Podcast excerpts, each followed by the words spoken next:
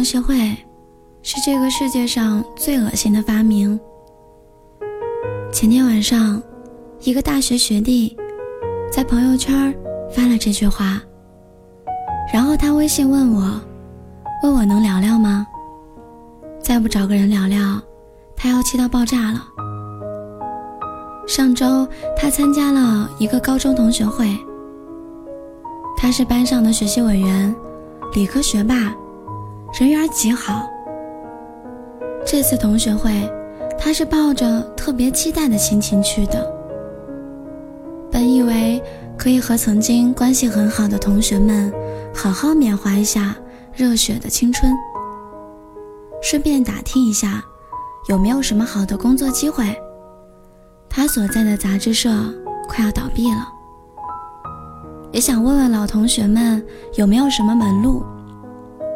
没想到，大家听说他现在只是一个屌丝杂志社的屌丝编辑，象征性的就跟他喝了杯酒，就转而去巴结当晚人气最高的同学了。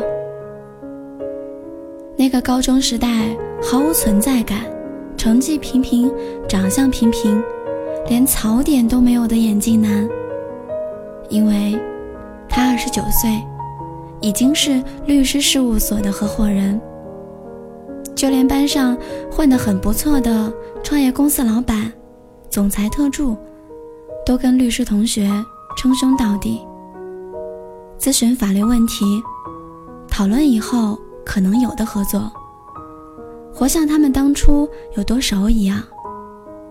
学弟很愤慨，这个社会太功利了。以前这帮人想借他的笔记抄他的卷子，一个个跟孙子似的。现在在他的面前，全成了大爷。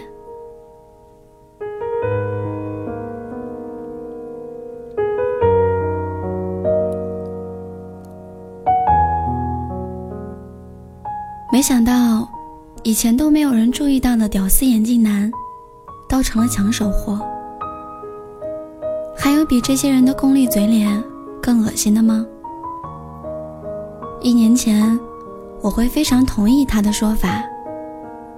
那个时候，我写的剧本被圈中大腕看了，很欣赏，评价是惊艳。他们公司决定投资几千万。力捧这个剧，并且保证可以上湖南卫视，档期都定了。后这个剧就开始选演员、拍样片，在圈内一定程度上也传开了。那段时间，每天都有各路人马辗转找到我，有投资商说让我给他们也写一个剧本，条件随便开。去海南租个别墅写都行，想去马尔代夫度假也行。一个影视公司的部门负责人提出说想要给我开一个工作室，地址都帮我选好了，豪宅呀，太感人了。一个土豪，以前做房地产的，想转投影视行业，每天请我吃早茶。跟我聊他传奇的一生，然后说想跟我投两千万，帮我开一家公司。我被他的热情都惊呆了。我怎么感觉会有这么多小伙伴、好朋友同时上线了？然后没过多久，因为各种各样的原因，我的剧上不了湖南卫视了。小伙伴们一听说这个事情。几天之内就迅速下线了，再也不约我喝茶了，再也不跟我谈理想、谈人生，再也不给我规划未来了，仿佛就像从来没有认识过我一样，仿佛之前的一切都是我意淫的一样。演技真是棒棒的，萌萌的。当时我对影视圈最深刻的看法是。这个行业真的是红顶白，翻脸不认人。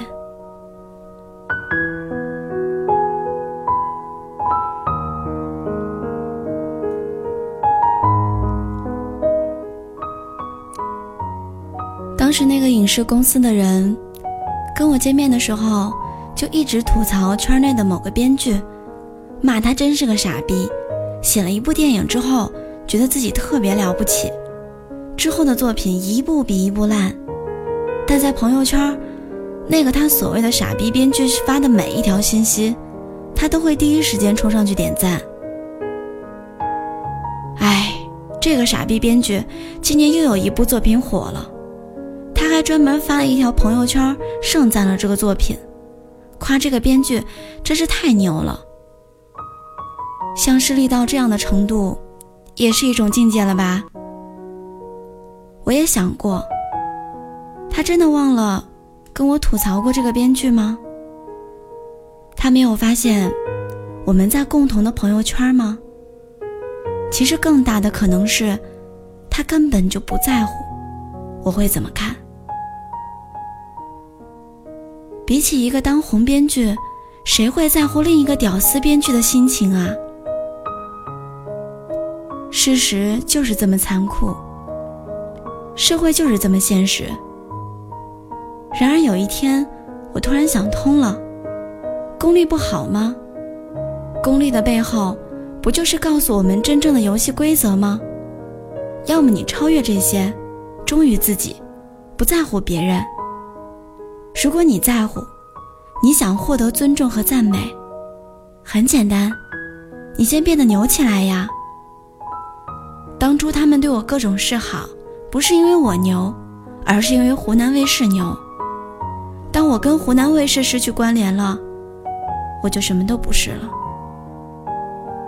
如果有朝一日，我不用攀附湖南卫视，能够获得认可，才说明我是真的牛了呀。这不是一件很鼓舞人心的事情吗？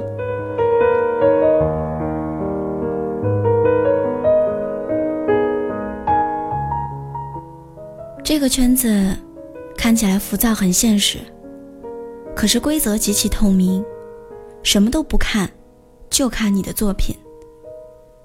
不管你是导演、演员还是编剧，凭作品说话。你拍的是电视。凭收视率说话，你拍的是电影，凭票房说话。你如果不屑于商业，好呀，拿奖项说话呀。一想到规则这么透明，我就非常安心。很多人会说，那那种潜规则呢？会利用潜规则，敢于利用潜规则，也是人家硬实力的一部分。你做不到，你就别瞎说。你愿意去做。那你就去做呀。更重要的是，功利的背后，他承认的是你的努力呀。没有任何收视率、任何票房、任何奖项都是单靠投机能够获得的。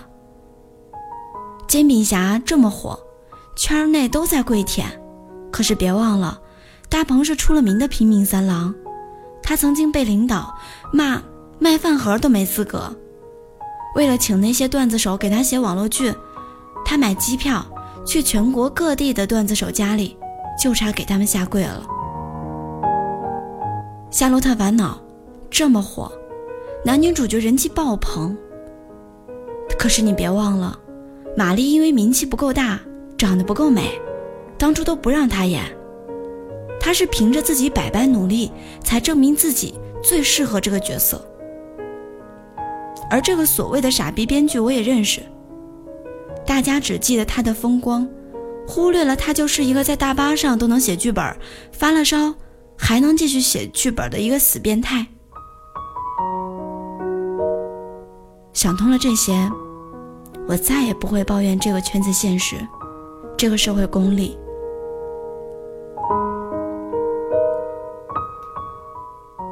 当别当别人对我满不在乎的时候。说明我的专业水平还太 low 了。我会乖乖的去钻研自己的业务，提高技术，再努力一百倍。当别人对我友善了一些，我应该庆幸呀，我居然我居然有利用价值了，这说明我进步了呀，这不是一件很美好的事儿吗？亲爱的，你没发现吗？所有行业都是这样。当你不够强大的时候，你想要一个小小的机会都没有；当你足够牛逼的时候，你的面前有一万个机会，你挡都挡不住。当你足够优秀的时候，你想要的一切都会主动来找你。好处是什么？你不需要有任何杂念，花时间去抱怨。找到你喜欢并擅长的事情，尽你最大的努力把它做好，机会自然就会砸过来。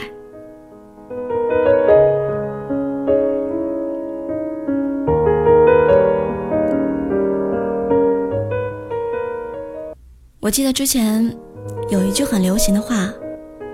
今天你对我爱答不理，明天我让你高攀不起。后面这句话完全是屌丝意淫呐！我们必须要知道的是，要让人家高攀不起，我们需要付出多少倍的努力呀？让我们回到文章最开始的那个故事。我问学弟：“你能告诉我？”你最努力的是什么时候吗？他说就是高中啊，那个时候他非常勤奋，非常好强，家里管得很严，所以他学习很拼，成绩很好。上了大学，感觉没人管了，大半时间就拿去打电玩、谈恋爱去了。毕了业也随便找个工作，图个安逸呀。我说对呀。以前的同学对你好的时候，恰恰是你最努力的时候。你这些年混吃等死，凭什么想要赢得他们的尊重啊？凭什么还指望人家给你提供工作机会呀？而反观你的屌丝同学，那个眼镜男，从他的角度上看，不是非常励志的屌丝逆袭的故事吗？高中的时候成绩平平，大家都假装看不见他。他能拿到律师执照，能奋斗到律师事务所合伙人的地步，这里面有多少艰辛，傻子都能想象得到呀。所以人家凭什么不能被巴结？凭什么不能得到更多的合作机会，得到更大的发展呢？这说明这个社会很公平呀。我们不要指望别人有义务拉你一把，人家又不是你爹，又不是你妈，凭什么要惯着你啊？这个世界就是马太效应，你越牛逼，机会就越多。这个世界上没有什么雪中送炭，这个世界上只有锦上添花。你想要锦上添花，你就得先变成锦。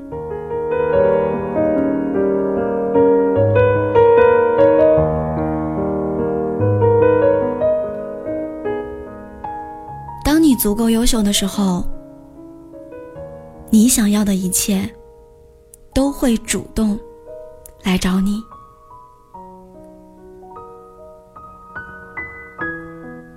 北京时间的凌晨零点零一分，感谢有你的收听，祝大家晚安，做个好梦。